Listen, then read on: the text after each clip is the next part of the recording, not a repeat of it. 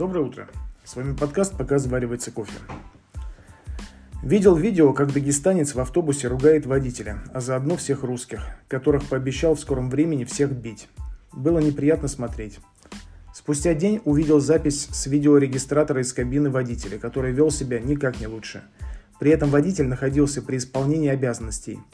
Оба видео раздражающие – Дагестанца осудил весь Дагестан, и он получил два месяца ареста за разжигание межнациональной розни, а водитель, также оскорблявший пассажира и называвший его ази- азиатским петухом, продолжает крутить баранку. На мой взгляд, оба вели себя несдержанно, но реакция водителя в данной ситуации более омерзительна и более заслуживает административного ареста.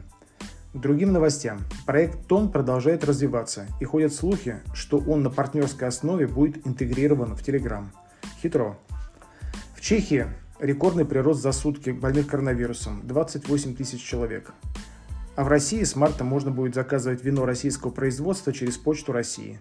Вероятно, в пластиковых бутылках. Хотя, думаю, и это не гарантирует целостность. Я недавно отправлял несколько пластиковых баночек с гелем для ванны. Все пришло раздавленным и потекшим. Кофе готов, и потому на сегодня все.